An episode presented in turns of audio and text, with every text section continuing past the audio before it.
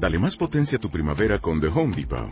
Obtén una potencia similar a la de la gasolina para podar, recortar y soplar con el sistema OnePlus de 18 voltios de Ryobi desde solo 89 dólares. Potencia para podar un tercio de un acre con una carga.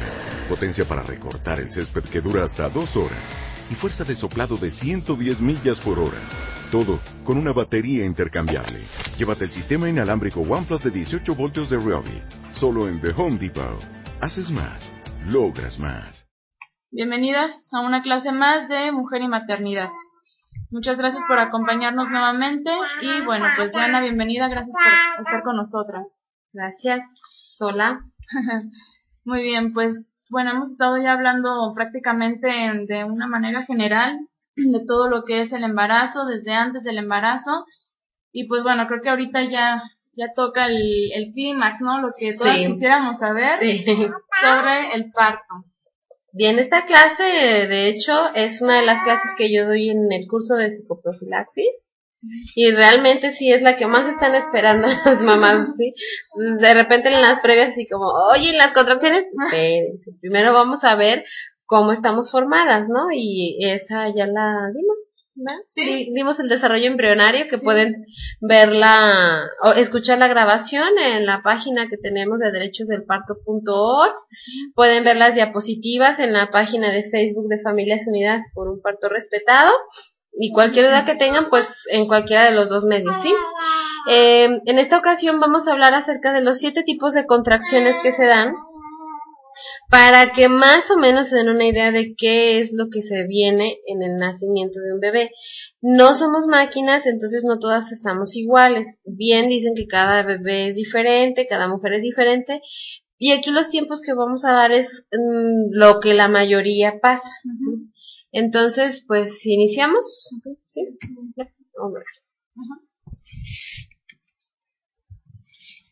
Bien, pues Vamos a empezar definiendo una contracción. La contracción es un espasmo de las fibras musculares. Tenemos dos tipos de músculos, que son el estriado y el liso. En el músculo estriado es el que nosotros lo movemos a nuestra voluntad, como es nuestro brazo, pierna, los músculos del cuello, de la cara. ¿sí? Eh, los queremos contraer, pues los apretamos. Los queremos distender, pues los relajamos. Y los músculos los órganos de músculo liso son los que se contraen y se distienden a propia, según la función de cada uno. Entre ellos está el intestino, el útero y el corazón. Entonces, ¿estás de acuerdo que nosotras no controlamos? Ay, quiero ahorita ir al baño. Entonces, mi intestino que se mueva para que entonces pueda yo evacuar. Ni eh, quiero ahora acelerar mi corazón para que entonces bombee más sangre. Tendrás que hacer ciertos ejercicios y a ver si tu corazón funciona bien, ¿no? En el útero pasa lo mismo, ¿sí? Si llegan las contracciones, yo no las puedo detener por mi propia voluntad. Puedo hacer ciertas cosas para que entonces se aminore la sensación, que lo vamos a ver a lo largo de la plática de ahora. Entonces, nosotras como mujeres tenemos esta preparación desde siempre para el nacimiento de nuestro hijo. ¿sí?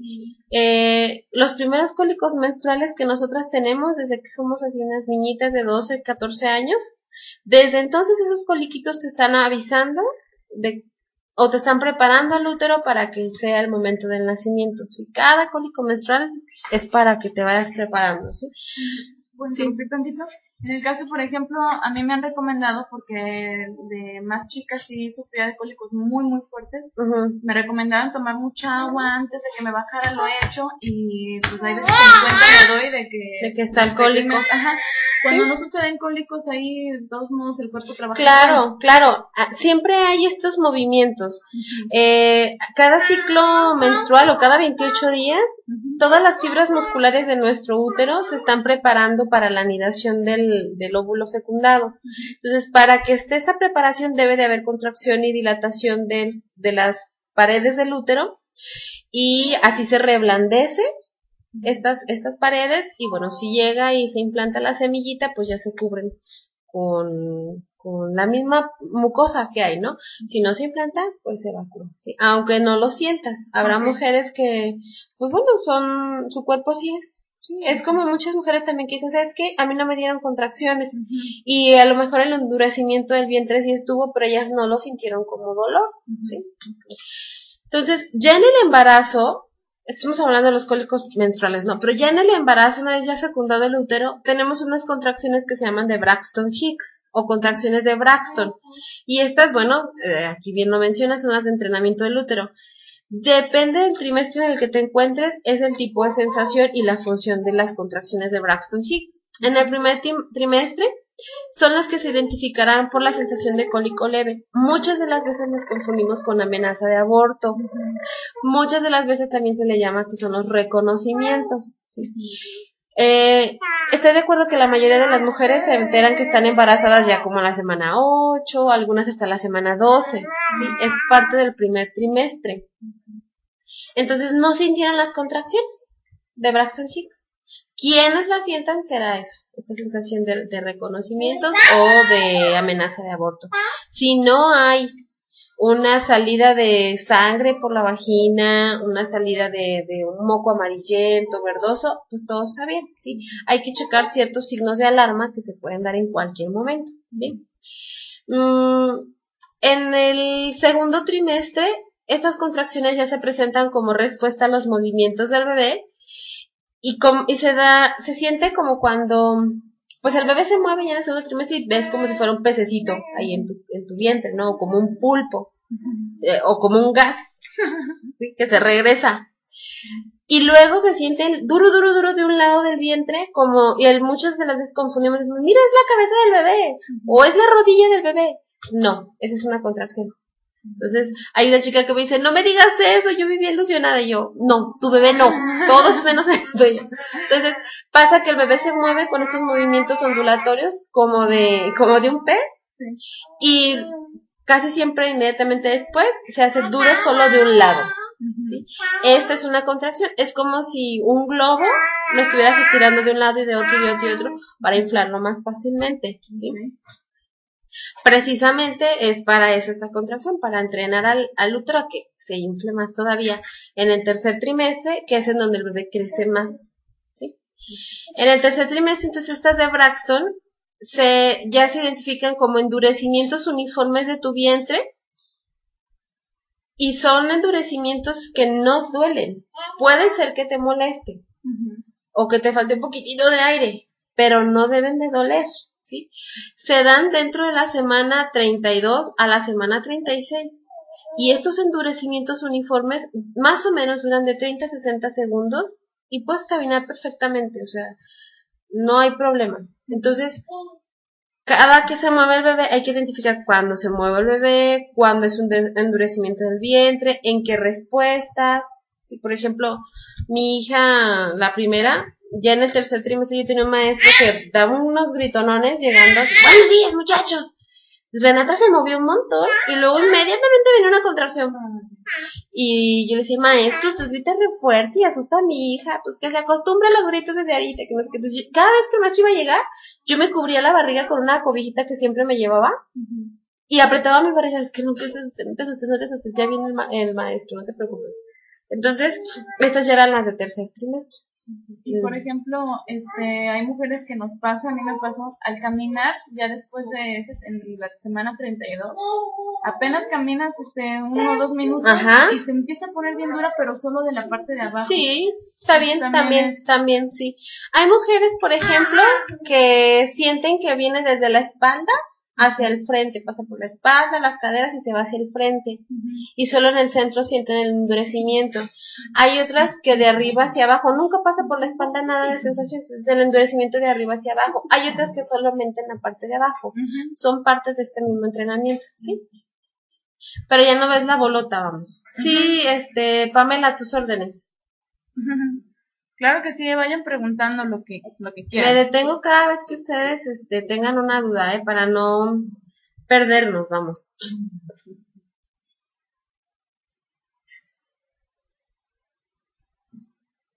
Está ahí escribiendo, ¿eh? eh he tenido contracciones desde hace como... ¿Cuánto tienes, Pamela, de embarazo?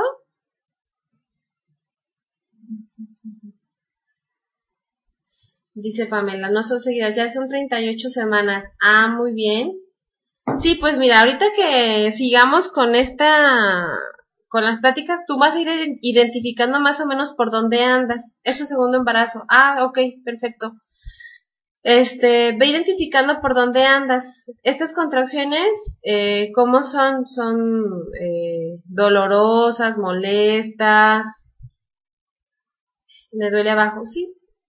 Sí, ahorita vas a llegar, vamos a llegar a, a donde vas a estar tú. Siento que mis labios se abren. Ajá, ah, así es. Así es, ahí viene ese bebito. Pues a ver, ahorita vas a ver en dónde andas. Este. Eso es ya. Del primer embarazo no pasó. No, no, no. Del primer embarazo no te pasó así. No, pues es que como ya tuviste un primer bebé, este, tu útero ya sabe por dónde, y tu útero y tu cerebro ya están preparándose porque ese evento ya lo vivió. Mm. Aparte, eh, vamos a llegar en ese momento, en, en, un recto más, Pamela, a hablar de las diferencias entre una primeriza y una mamá que ya tiene dos o tres bebés, ¿sí? Eh, cuando es cesárea el primer bebé, el, el segundo bebé se consideraría como si fuera el primer bebé de vía vaginal. ¿Por qué? Porque no ha abierto el canal vaginal el primer bebé. ¿sí? Entonces, la, la vagina no, no ha sentido lo que es que pase un ser por ahí. Entonces, se considerarían como unas primerizas para el parto, ¿sí? Claro. Bueno, entonces, este, paciencia, paciencia, Pamela. Bien, la segundo tipo de contracciones, el primero fue vaginal. Ah, pues sí, ya, ya saben por dónde. Ahorita vas a ver. Eh, las contracciones de encajamiento son el segundo tipo de contracciones son las que se presentan entre la semana 36 y la 38, donde estás tú, Pamela. Estas contracciones de encajamiento son indispensables para que el útero se ensanche de arriba y se vuelvan gosto, perdón, se ensanche de abajo y se vuelvan gosto de arriba. Es cuando dicen que ya te bajó el bebé, que te cabe el puño en, en la parte de, tu vientre, ajá, en el esófago, entre tu vientre y tus pechos. Ya cabe ahí el puño, ¿sí? Estas son las que van a ayudar a que el bebé vaya descendiendo y se vaya encajando para el momento del nacimiento. Entonces, en estas contracciones de encajamiento, son contracciones donde se sienten la mayoría de las mujeres piquetitos en las ingles, como si fueran choques eléctricos o como cosquilleos en las ingles, y a veces sienten en la vagina como si hubiera una manita ahí abriendo, como si estuviera la manita en la vagina rascándoles, pero de adentro hacia afuera eh, o sienten estas punzaditas en el bajo vientre. Estas son contracciones de encajamiento y como el bebé está haciendo ahí presión, es, es ahí donde estás tú, así es, Pamela. Esas contracciones son las que van a ayudar, bueno, la cabecita, la presión de la cabeza sobre el cuello uterino, también mueve terminales nerviosas que hace que sintamos estos piquetitos. Este, oye Lidia, ¿tu cuñada no andará por ahí para que venga a escuchar esta plática?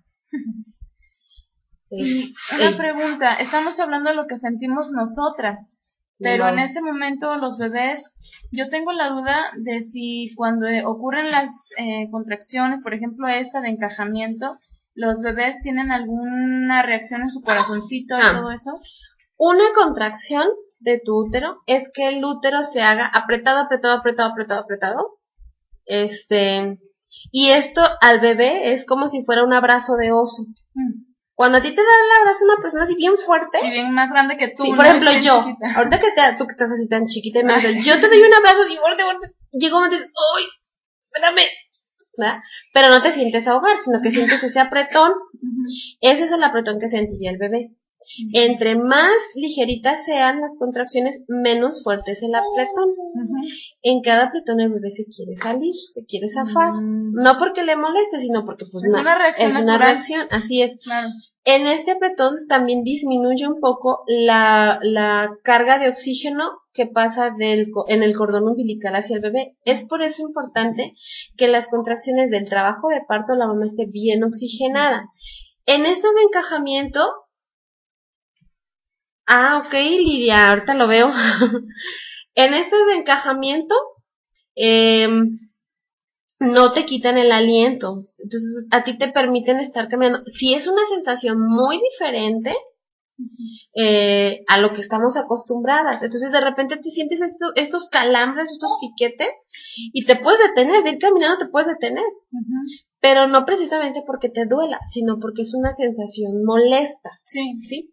Entonces, el bebé en realidad no está sufriendo si está sufriendo es que hay alguna anormalidad. El bebé en una contracción de encajamiento no sufre, simplemente va a tratar de zafarse del útero. Pero eso hace que su ritmo cardíaco sea diferente. Sí, puede ser, como cuando tú, por ejemplo, no tienes la misma frecuencia cardíaca, si vas caminando así, chorchando en la plaza, a cuando estás sentada, o cuando tienes una caminata de, que ya se te hizo tarde, o cuando corres. Claro. Y no, y, entonces el corazón bombea más rápido cuando estás corriendo porque así lo necesitas. Bueno, y que esté sufriendo. No, ajá. ¿Sí? Ay, Lidia, ya me metiste la duda.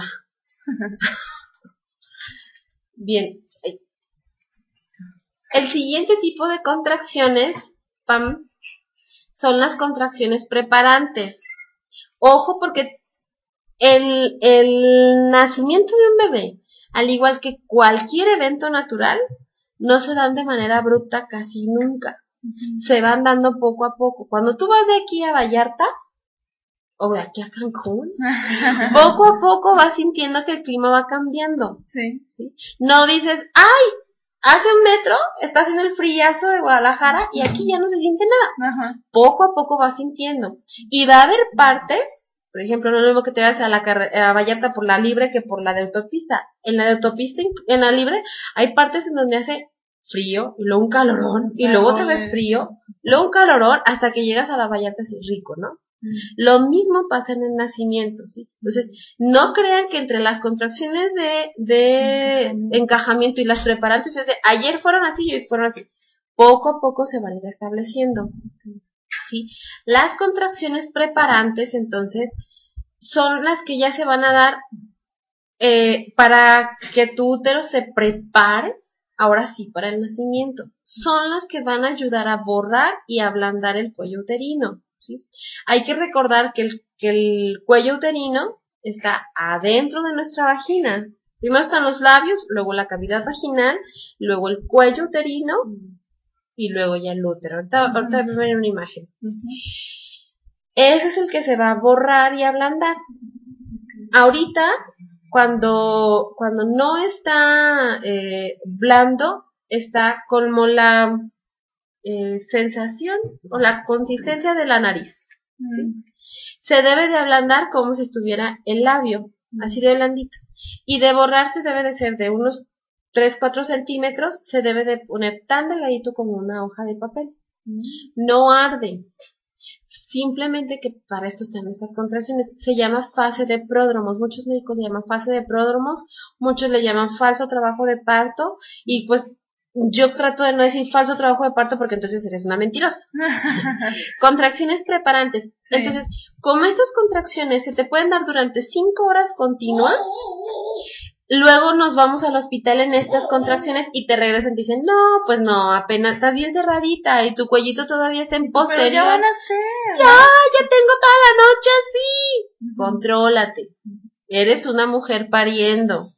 La niña no está ahí. Ahora tú eres una mamá. No eres tú la hija, tú eres la mamá. contrólate. Entonces, en estas contracciones suelen ser nocturnas. Te pueden dar hasta dos semanas antes de que nazca tu bebé ¿sí? Para poco a poco ir reblandeciendo.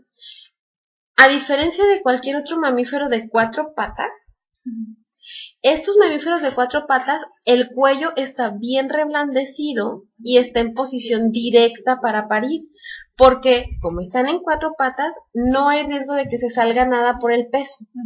Nosotros que somos mamíferos de pie, entonces nuestro cuello uterino necesita estar con una leve inclinación hacia atrás para que el producto del útero no se salga. Y aparte se debe de endurecer para que proteja este, este proceso. Entonces, por eso nosotras tardamos un poco más de tiempo que un mamífero normal, ¿sí? ¿Qué es lo que puede ayudar aquí en las contracciones preparantes? Para un buen parto, descansar, dormir, comer bien, tener relaciones sexuales. El semen, hay que recordar que el semen es un lubricante natural para que entonces el cuello uterino se reblandezca más fácilmente. Tiene una hormona que se llama prostaglandinas y estas prostaglandinas son las que van a ayudar precisamente a este proceso más fácilmente. De tal forma, si tú tienes relaciones sexuales en pródromos, pues llegas al trabajo de parto con uno o dos centímetros de dilatación a gusto, ¿sí? Siempre y cuando no haya rotura de membranas, que se te rompa la fuente, no tengas salida de sangre por la vagina, este, o no tengas infección vaginal. Si tienes una de esas tres, en el sangrado, este, ya debes estar yéndote al hospital. Y en el líquido amniótico, siempre y cuando no sea verde, todo está bien, espérate, y pues en la infección vaginal hay que cuidarla. Eh, Pam dice, el sábado saqué algo de moco color blanquito y de ahí ya no he sacado nada hasta hoy otra vez, solo un poco. Aunque estoy sacando moquito, ¿puedo tener relaciones sexuales? Sí, mejor. Porque mi esposo tiene miedo de que me pase algo o mi bebé. Sí, sí les va a pasar algo, Pam. Vas a parir y tu bebé va a nacer. No, mientras no sea un moco verde, este, y no sea sangre por la vagina y no tengas este líquido verde, dale, rico, sí, despide tu embarazo, vas a tener un buen tiempo donde tu marido va a tener que aguantarse de verte, ¿no? Expuestos los pechos y cosas así que a los hombres luego les cuesta trabajo. Hay otros que no, que de hecho dicen, ay, no, ahorita mi mujer es delicada, mi bebé, ya no nos ven con eso, con eso, ¿no? Este, piérdelo, Pam, vas a ver que esta clase te va a ayudar muchísimo, vas a ver, pon atención y toma notas de lo que puedas, ¿no? Ahora te quiero aclarar que esto, Pam, es para que lo entiendas, lo proceses, le te quites el miedo, ahorita es el momento, todas las dos que tengas, te quites el miedo, pero para que en ese momento lo desaprendas, ¿sí? No eres una máquina, entonces, ay, es que en la plática dijeron que era dos semanas antes y ya me están dando, mi bebé van a ser entre dos semanas, no. Yo, por ejemplo, los pródromos nunca los sentí para nada, ¿no? Yo sentí fase temprana, de la fase del trabajo de parto, todas, pero pródromo no lo sentí. Y conozco mujeres que se han ido al hospital, que han ido con la doctora, que me dicen, ya estoy, estoy en, contracciones preparantes, creo.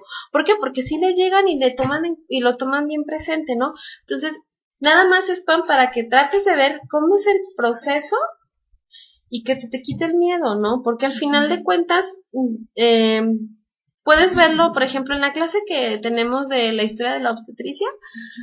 Ahí te puedes dar cuenta que la tasa de mortalidad materno-infantil ya ha bajado muchísimo. Entonces este miedo de que me quede en el parto o de que yo me muera o que salgan como en la película de Vicente Fernández, ¿no? Su esposa o el bebé ya no se da. O sea, se, podrá dar en las casas así bien, bien extraños. Entonces, relájate, dale un nacimiento a tu bebé rico, tú misma di qué tipo de nacimiento quiero que tenga mi bebé y entonces en ese sentido vive tus procesos. Entonces apréndete esto para que en ese momento fluyas como el agua del río. Em, entonces, yo te ahorita te leo, ¿eh, Dice, Ok, sí, para eso es mi nuevo. Para mí es nuevo esto de este tipo de contracciones porque mi primer bebé no me pasó igual y sí quiero estar tranquila. Muchas gracias. Vas a ver, tú, tú hoy toma notas. Y es más, y tráete a tu marido. Entonces, estas contracciones preparantes, sí puedes estar tirando moquito, transparente. Puedes, ay, perdón. También estar tirando un moquito color eh, rojo cobrizo, como cuando eran los últimos días de tu menstruación. Bien. ¿Sí? Y puede tenerse luego la salida del flujo del moquito y, otras veces no. Luego ya vienen las contracciones del trabajo de parto.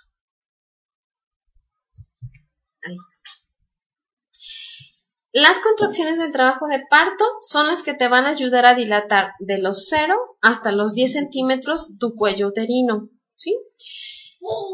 Este, estas contracciones se van a dividir por fases temprana, activa y transición. ¿Sí? El trabajo de parto se divide en esas tres fases. En la fase temprana, tú tienes una, un instinto de anidación, es decir, te pones a, buscar que tu nido o tu madriguera estén acordes para la nueva cría. Entonces nos ponemos a lavar, trapear, limpiar ventanas, lavar la ropa, acomodar las la ropita, todo eso. ¿Por qué? Porque ya traemos esta sensación de que ya va a llegar la cría. Hay que acordarnos de que el parto es instintivo. Em, si una mujer está preparada, entonces tiene esta sensación, le puse aquí como de emoción navideña.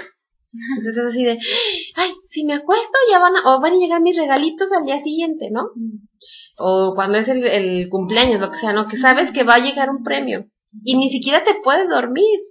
O quienes, por ejemplo, quienes ya nos casamos, la noche previa a la boda no podemos dormir por esta sensación de, ya Pero cuando no estás preparada, tienes miedo.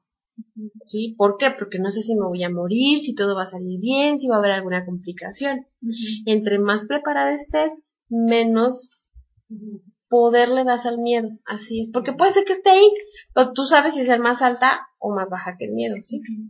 Eh, la característica física de la primera fase del trabajo de parto puede ser que la mamá se sienta demacrada, eh, que, que, sienta este malestar estomacal como que, de, que algo que, le, que comió le cayó mal y puede estar haciendo popó aguadita. Mm. No diarrea, sino popó aguadita. Y esto es porque la cabeza del bebé está haciendo presión para, para que el intestino esté bien liberado al momento del nacimiento. ¿sí? Eh, aquí, bueno, insisto, puede salir el tapón mucoso. Viene aquí, faltan de dos a tres días para el nacimiento o menos. Sí, porque se pueden dar, el trabajo aparte se puede dar en 24 horas, 28, 15, 8, no sabemos, ¿sí? Son para ayudar, la fase temprana es para ayudar a borrar de 0 a 3 centímetros el cuellito uterino, ¿sí? Y casi siempre se sienten como cólicos nocturnos. Eh, no hay que tener aquí ningún tipo de respiración en específico, ni movimientos en específico de la cadera.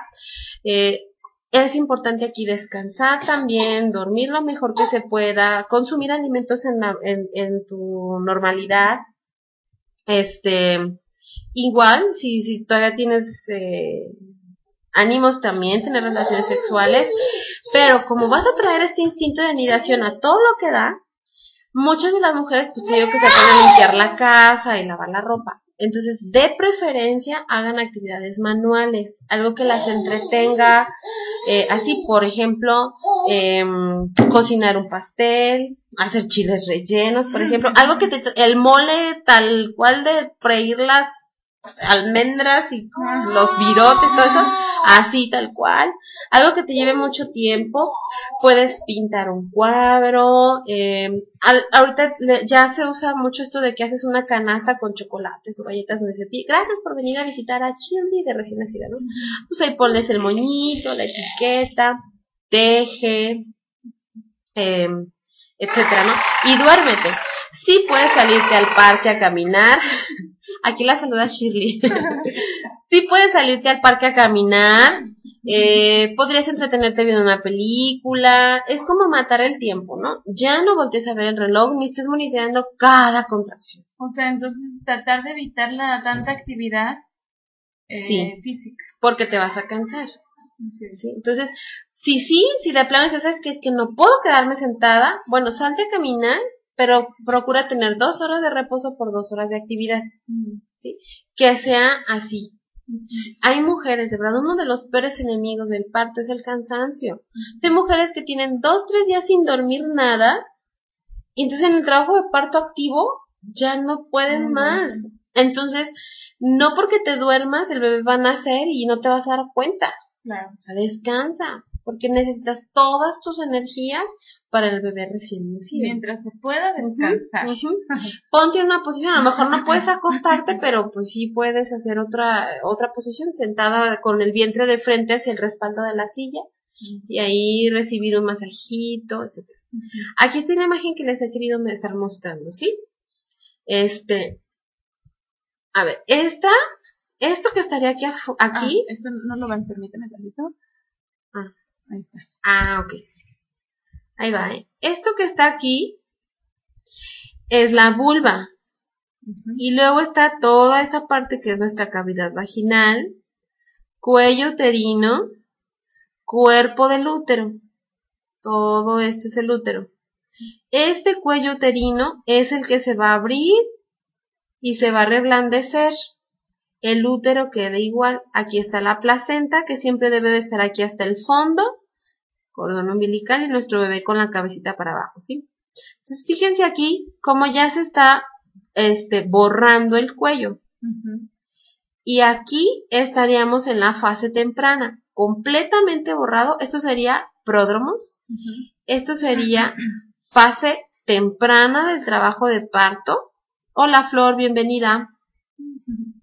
Fase temprana del trabajo de parto, donde podríamos tener aquí 3 centímetros de dilatación, pero la canal vaginal y la vulva siguen cerradas. Entonces, muchas de las veces confunden que 10 centímetros es lo que se nos abre la vulva. Sí se va a abrir, pero solo en el expulsivo del bebé. Antes no. ¿sí? Y luego viene aquí que esto sería más o menos unos 5 centímetros de dilatación. Esto rojo es esto de acá. ¿Sí? Esto, para que pase a estar aquí, por eso se está tirando el taponcito mucoso. ¿sí? Y esta sería la fase de transición donde nos va a ayudar a dilatar hasta los 10 centímetros, ¿sí? Y después de aquí ya viene el pujo para que el bebé atraviese todo este pedacito y salga por la vulva.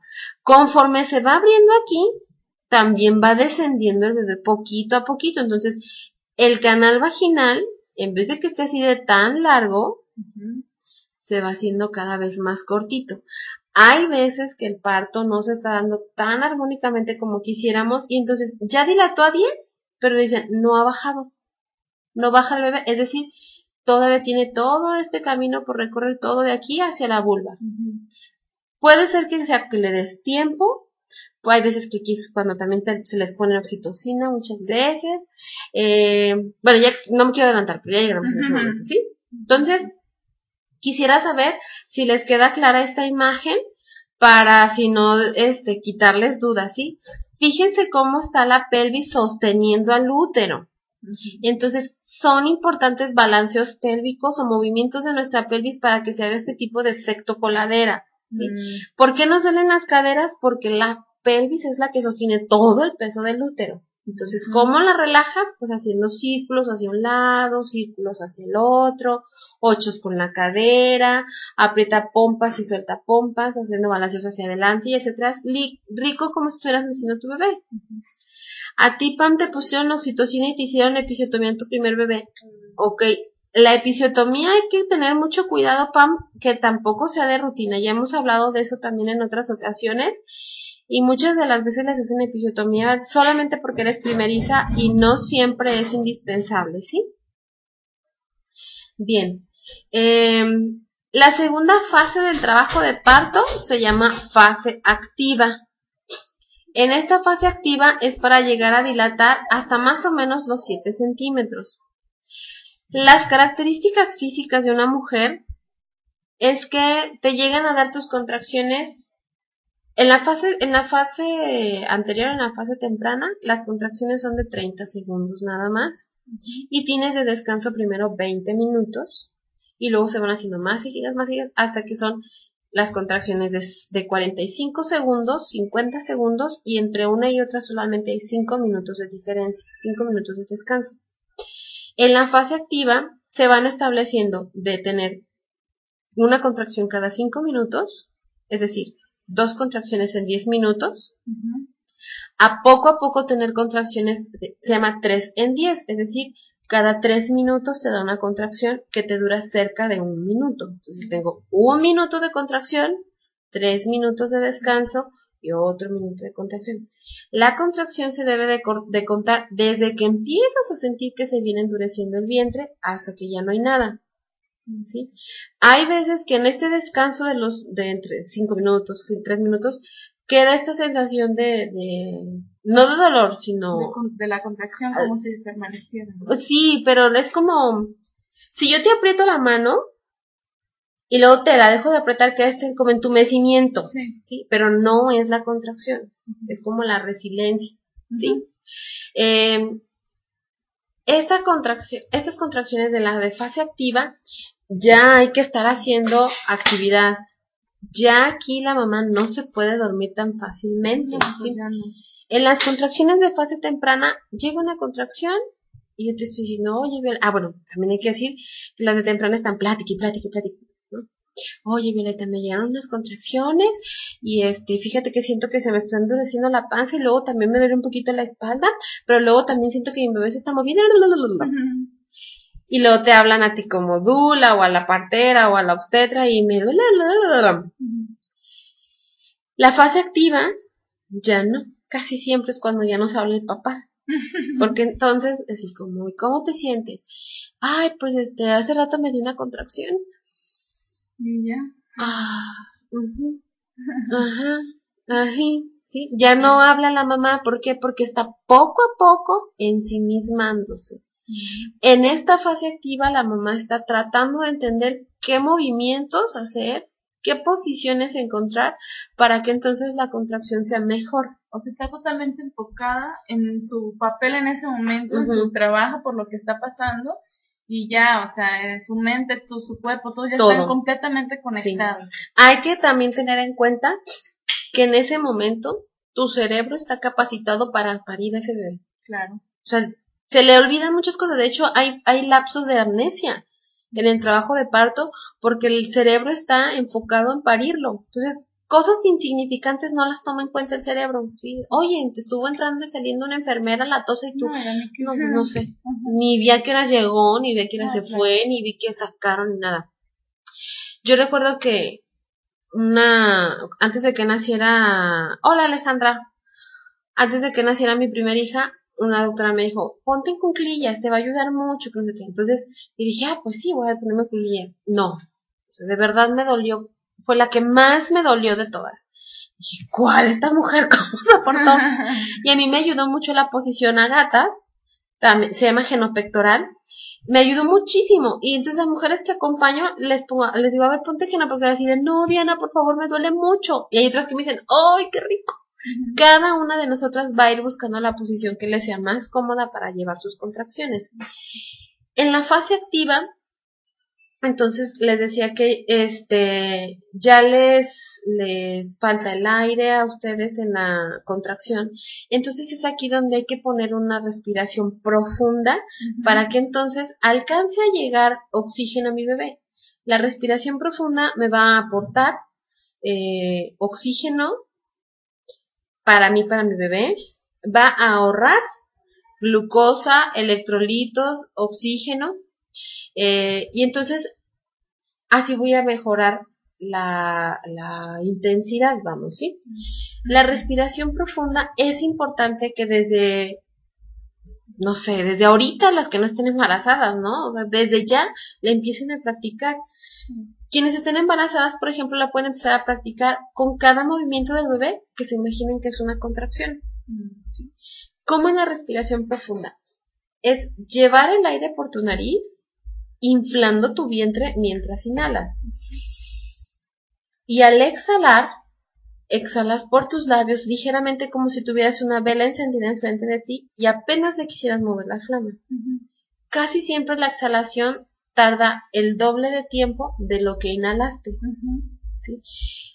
Entre más intensa sea la contracción, más abres vagina. Entonces, al momento de yo inhalar, llevo mis sentidos, mi mente a mi vagina, en donde no aprieto, suelto, suelto, suelto.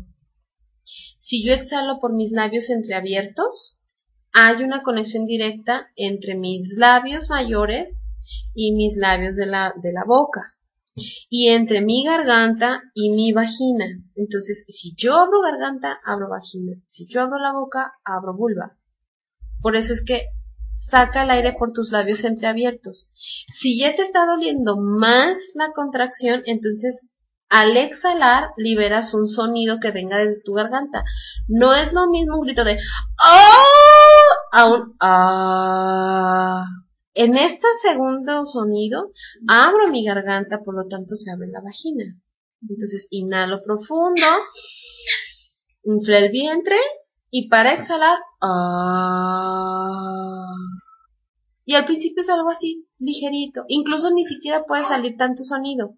Pero conforme vayas avanzando en el trabajo de parto, tú mismo vas a sentir esa necesidad. Sí, es algo que el cuerpo te pide que hagas. Digo, en, en mi caso, por ejemplo, me acuerdo que eso que dices de cerrar los labios como para que salga lo menos posible de aire, entre más intensas eran las contracciones, más aire agarraba y, y como que eso me ayudaba que al momento de salir, como estaban cerrados mis labios, de alguna forma como que, como que toleraba pues más, o sea, no sacar el aire así con tal cual, ¿no? Sino que sacarlo muy lentamente, Lentamente. entre más fuertes eran, más lentamente sacaba el aire. Y sí, o sea, la verdad es que te, te ayudan a tolerar el dolor. Pam, dices, desafortunadamente en el IMSS, eh, eh, pues eso no se puede. La, la sugerencia para quienes nos vamos a institución pública es que el trabajo de parto lo lleves lo más que se pueda en tu casa. Con una mujer como tú, por ejemplo, que es de segundo bebé, puedes irte al hospital hasta que tengas dos contracciones en 10 minutos, es decir, una contracción cada 5 minutos durante una hora completita. Con ese tiempo te puedes ir lentamente al hospital para llegar prácticamente a pujar. No necesitas estar en el hospital todo tu trabajo de parto, porque te van a acostar, te van a inyectar suero, te van a poner oxitocina y luego vas a estar desesperada porque vas a estar acostada. Entonces, sí, sí. Para que te vayas, Pam, es que te esperes. Como tú ya tuviste primer bebé de, de parto vaginal, en este segundo y en los que vienen, vete hasta que tengas durante una hora completita contracciones cada cinco minutos. Esto se llama dos contracciones en 10 minutos, pero durante una hora completa. Y que esta contracción te dure un minuto completo. Siempre te puedes ir, sí, a ver si me, si, si me escuchaste esta segunda vez, Sí. ¿sí va? Si, siempre te puedes ir en el momento que tu instinto te diga, ¿sabes qué? Vámonos. Pero tu instinto, no el miedo. Es diferente, ¿sí? Con una primeriza hay que irse a un hospital hasta que tengan tres contracciones en 10 minutos durante una hora completa, que son estas de fase activa, casi entrando a, a transición, ¿sí? Entonces, este, las características emocionales es la mamá está ensimismada, seria, por lo tanto hay que tratar de hacerle preguntas concretas. O sea, si yo llego y le digo, oye Violeta, ¿te duele la contracción? Pues me, sí, sí me duele. Digo, ¿cómo te sientes? Pues cómo me siento, este, pues bien. ¿no? Pero no hacerla pensar. Hay una eh, explicación para no hacer pensar a la mamá. El cerebro tiene una parte que se llama neocórtex. Es la parte frontal del cerebro. Esa es la que nosotros tenemos para pensar, para analizar, razonar, para resolver nuestros problemas. Entonces, si yo estoy pensando, mi contracción está muy fuerte y luego me está durando un minuto y luego me están dando cada cuatro minutos y esto estará bien y... Estás piensa y piensa y piensa y piensa, aunque sea en pensar en qué contestar, entonces tu neocortes está habilitado. Si lo deshabilitas, entonces lo que va, lo que va a venir a, a estar más presente es el instinto que es lo que necesitamos. No quiero estar pensando. Mujeres, por ejemplo, eh, contadoras, por ejemplo, que siempre están usando el neocórtex, les cuesta mucho trabajo desenfocarse. Eh, personas, por ejemplo, em, con esta maña de estar contando todo, los tiempos, y te dicen, de aquí al centro haces 45 minutos y si hay tráfico te vas a hacer 57 minutos. Y si es cierto, le atinan, ¿no? Están piensa y piensa y piensa, gente con números piensa mucho. Entonces, lo menos que puedas estar haciendo preguntas para que esta persona esté pensando. Si yo estoy haciendo ah,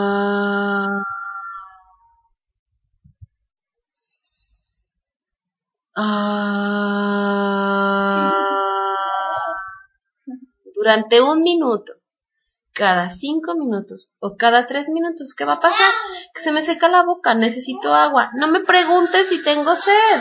Tráeme un traguito de agua, de preferencia con un popote, para que yo no tenga que, que estar poniendo atención en agarrar el vaso, hacer la presión, ¿no? Algo donde ni siquiera tengan que abrir los ojos, ¿no? Aquí Puede ser que consumas eh, semillas, nueces, pistaches, almendras, una cucharadita de nieve de limón o de nieve de vainilla, que estés consumiendo un pedacito de, de chocolate amargo. Así, así, no pienses, no pienses. Hay que estar aquí con la mamá. Hola, Flor, entras y sales. Sí, eh, hay que estar tratando de que sea lo menos que distraigamos a la mamá. En este proceso, luces tenues, si es que si la mamá lo decide, hay que recordar que una mamífera diurna va a parir de noche regularmente. Entonces, si es de día y está el foco chicha o está el foco chicharronero, entonces no me permite deshabilitar mi neocórtex. La luz tenue, la luz baja, me va a ayudar a entonces estar en esta parte instintiva no hablar, cuántas veces, y, y Pam, por ejemplo, tú, me imagino que, que vas a dar a luz en el IMSS o que diste a luz en el IMSS, o conocemos, todos conocemos a alguien ¿Qué es esto? Así como Shirley, exactamente. Llega la doctora y así, ¿qué pasó, reina? ¿Cuánto llevas? ¿Cómo vas? ¿Qué sacaste? Y es como, oye, estoy pariendo, no estoy sorda, ¿eh? bájenle el volumen. Entonces, la, la, aquí debe de hacerse eso, o sea, que el volumen entre la gente que esté ahí acompañando a la mamá sea bajo. Puedes tener aquí una música relajante, tienes problemas con este sitio, se te congela cada rato. Flor, ay, este, pues de todos modos la grabación después te la ponemos, pero ojalá que puedas estar aquí eh, bien, pues. Eh, si no, pues la grabación la puedes escuchar en cualquier momento. Eh, entonces, luces tenues, sonidos bajos de las personas, una música relajante. Hay mamás que no son nada auditivas, entonces no les gusta la música. Habemos otras que si oímos banda, pues nos alocamos a hacer qué hacer, y que si oímos reggaetón, pues nos ponemos de malas, y que si oímos música este, triste, nos ponemos tristes, somos muy auditivas. Entonces, hay que ver si tú eres auditiva, visual, o kinestésica. Si eres visual, entonces procura tener ahí un cuadro que te relaje, este, a lo mejor si te gusta un paisaje en específico ese. De repente hay quienes se llevan la foto de sus madres, de sus abuelas, eh, quienes son kinestésicas, pues les encantan más los masajes, el contacto físico, las caricias, los olores, las kinestésicas también son muy, muy aromáticas, los olores. ¿Puedes tener de las tres? Sí, Ay, Flor, sí, caminaste, caminaste, caminaste, A ver, dice, dice, este, Pam. Sí, de hecho yo ahorita no tolero la música fuerte y no sé por qué. Pues sí, quítala, no la escuches, eh, no eres tan auditiva, te molestan esos sonidos, ¿no?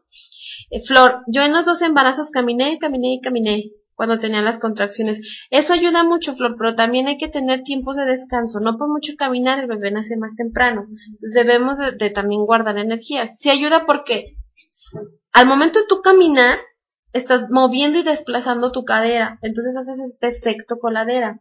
Entonces, si no tienes tiempo o, espacio para caminar, puedes hacer estos círculos hacia un lado, círculos hacia el otro, hacer ochos, para que entonces hagas este mismo efecto.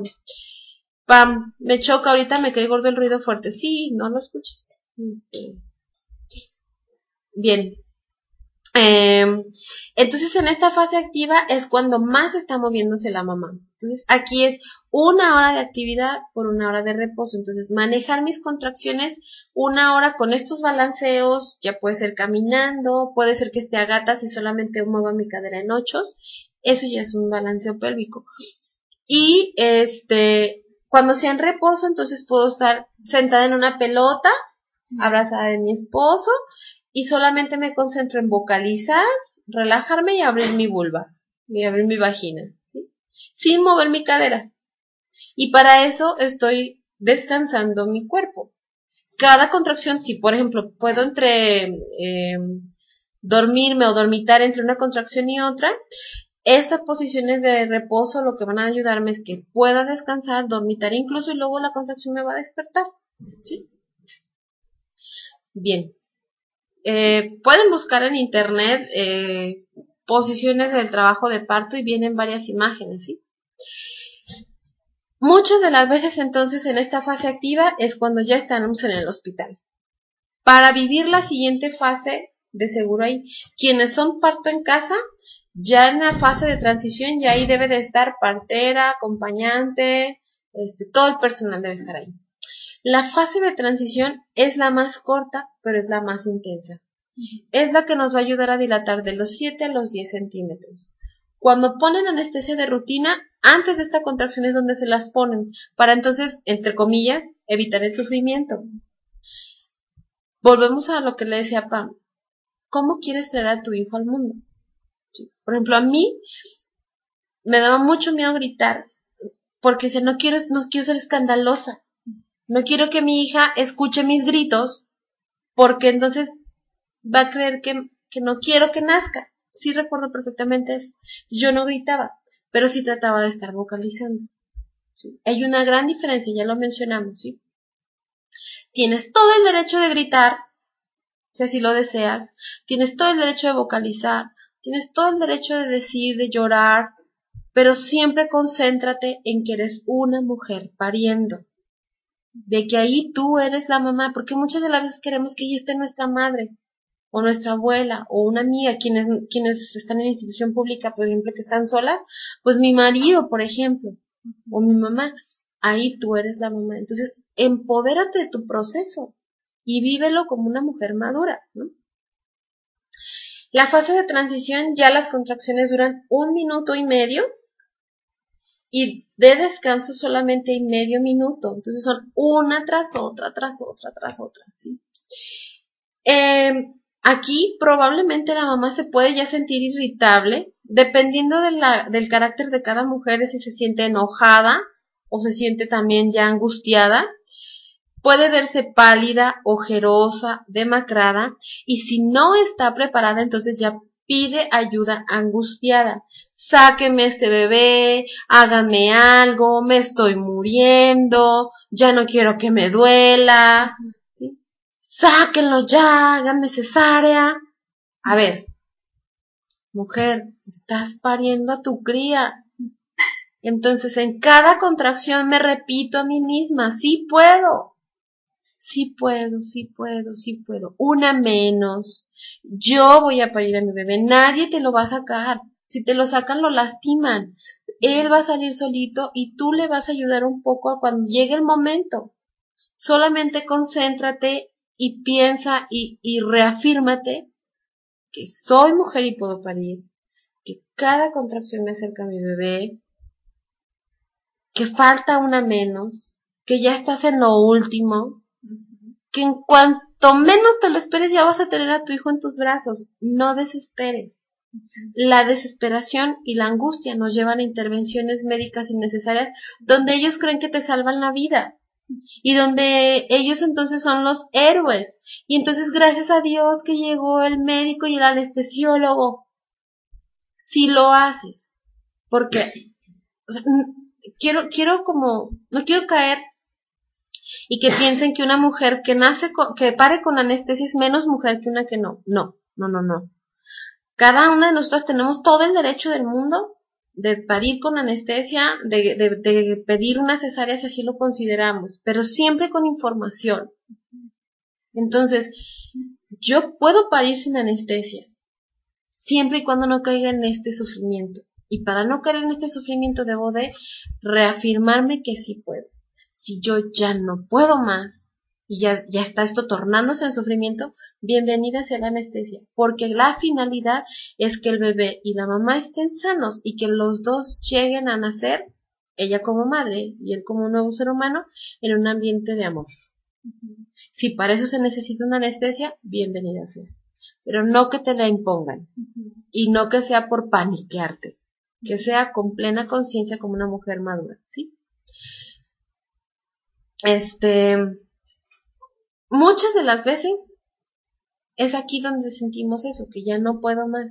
Cuando ya sentimos ya no puedo más, en esta me quedo, es cuando ya está así al ladito de la esquina el bebé, a la vueltita, ¿sí? Me dicen, me estoy muriendo, sentía que me moría. Sí, señoras, se están muriendo.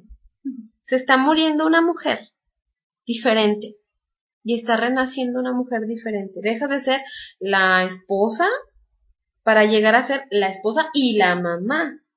¿sí? Dejas de quienes están embarazadas, pues se pueden desvelar y entablar una conversación con cualquier persona sin que haya un bebé interrumpiendo, sin que digas, ay, mi bebé está gritando, qué pena, ¿no? En cuanto pares, ya te vas a someter a otro tipo de prioridades, otro tipo de pensamientos. Entonces, claro que estás muriendo para renacer. Dicen en el IMSS que si, dice Pamela, ¿no? Dicen en el IMSS que si ponen algo para que no duela tanto, pero a mí no me pusieron nada que yo recuerde. No me pusieron la epidural ni nada. Así, en mi juicio, me rompieron fuente y me hicieron la episiotomía. Mira, este, no en todos, o sea, en el IMSS no, no es así. En todos los IMSS te van a poner anestesia. Dependiendo del médico que esté y cuál sea su criterio. Esto es el riesgo que corremos en instituciones públicas, que depende del criterio del médico. Mm, sin anestesia, te rompieron fuente. Cuando te rompen fuente de manera este, artificial, no duele cuando te rompen la fuente, duele lo que viene, porque ya no está este globito amortiguando la, la fuerza de la cabeza sobre el cuello uterino. cuando te rompen la fuente se te vienen las contracciones más intensas porque ya duro con duro.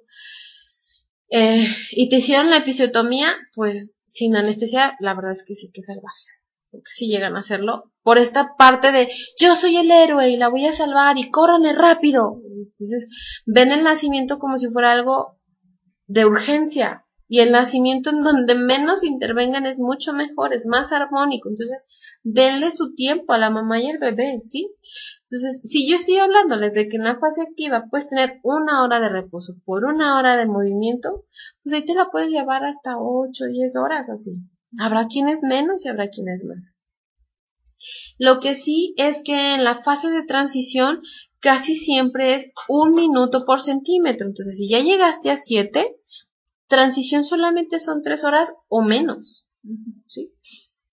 Eh, la mayoría de las mujeres rompe fuentes en la transición, pero puedes romper fuentes en fase activa, en fase temprana, en fase de pródromos o antes. No porque rompas fuente tienes que irte corriendo al hospital. Para cuando rompes fuente nada más hay que checar que el líquido sea blanco o transparente, que huela a cloro a semen o a nada y puede tener ahí unos hilitos este, rositas, ¿sí? Como si fuera un agua enlamadita. Puede ser, pero no, enlamadita no. Pues es un agua ahí con, con moquito, como nebra. Si sale en cualquier tonalidad de verde, ya sea como un agua de alfalfa o como el color de unas uvas, una agua de, la, de las uvas verdes que estoy viendo. Si sale eh, como un puré de chícharos o como un puré de espinacas, ya te estás yendo al hospital. Ahí sí tienes que ir al hospital. Si sale blanca o transparente y no huele feo, no tienes por qué irte. Nada más aquí ya no hay que tener relaciones sexuales. Tu baño, solamente úsenlo tú y tu marido. Si tienes hijos ya tú, tu marido y tus hijos. Pero si llega, por ejemplo, el primo, la suegra, la amiga y usen tu baño, hay que echarle cloro. ¿Para qué? Para evitar infecciones en el, en el líquido amniótico que resta este, y estar en reposo hasta que el bebé se encaje. Si te da en los pródromos antes o en, la fase temprana hacia atrás, este, trata de estar en reposo hasta que tus contracciones ya estén bien establecidas. ¿Para qué? Para que el bebé termine de descender solo y su misma cabecita forme el tapón que va a permitir cuidar el líquido que queda en el resto del útero. Solamente se ha roto la bolsita que está entre la cabeza del bebé y la salida. ¿sí? Este, Pam, me dolió mucho porque sentí cuando me iban suturando la herida, sentí clarito cómo iban cosiendo. Sí, Pam, o sea, desgraciadamente estamos sometidas a un trato tan inhumano de parte de los médicos y pues al final de la plática vamos a hablar un poquito acerca de lo que estamos haciendo, ¿no? Eh, pero hay contención, Pam, hay contención de muchas mujeres. Este, si tu, si tu fuente se rompe en la fase activa o transición, lo único que va a pasar es que tu bebé va a llegar más rápido, ¿sí? Por lo mismo que mencioné que la cabeza ya no tiene este amortiguador del globito de la fuente, ¿sí? Hay que hacer un plan de parto en donde tú digas, ¿qué te gustaría hacer en la fase, con esta información, ¿no? ¿Qué te gustaría hacer en tu fase activa? O en tu fase temprana, perdón, en tu fase temprana, donde pues puedo respirar a gusto y me sugieren entretenerme algo manual, ah, a mí me gusta, y hacer este plan. Eh, en la fase activa, bueno, pues me dicen que musiquita, masajitos, pues a mí no me gusta la música, pero me gusta este aroma me encanta, la lavanda, ¿no? Me gustaría que mi esposo me diera un masajito así rico en la espalda o en los pies, y esto, este lo quiero, quiero respirar de esta manera, voy a practicar, y me gustaría irme al hospital hasta que tenga dos en diez, entonces le voy a decir a mi marido eso, para que él esté consciente y no se me panique, ¿no? Fase de transición. ¿Quiero o no quiero anestesia? Si quiero anestesia, entonces me preparo para entonces, para decirles, ¿no? Tiene sus consecuencias la anestesia. Si estás anestesiada tú, sale anestesiado tu bebé. Inhibes el dolor, pero también inhibes la sensación agradable del gozo. Eh, te desconectas, sí, aunque las anestesias ya no son tan fuertes como todavía hace pocos años, aún así. Tiene mucho que ver el pico de oxitocina que tenemos en cuanto nace nuestro bebé sin la anestesia que cuando es con anestesia. Hay un poco más de dificultad para el apego, para que la respiración del bebé esté bien, establecida, etcétera. Entonces, investiga, no es nada más, ah, quiero, sí quiero anestesia, investiga las consecuencias y, y los beneficios también, ¿no? Este, claro, ¿verdad que sí, Flor? Este, dice Flor, es doloroso, pero es rico verlos cuando salen, sí.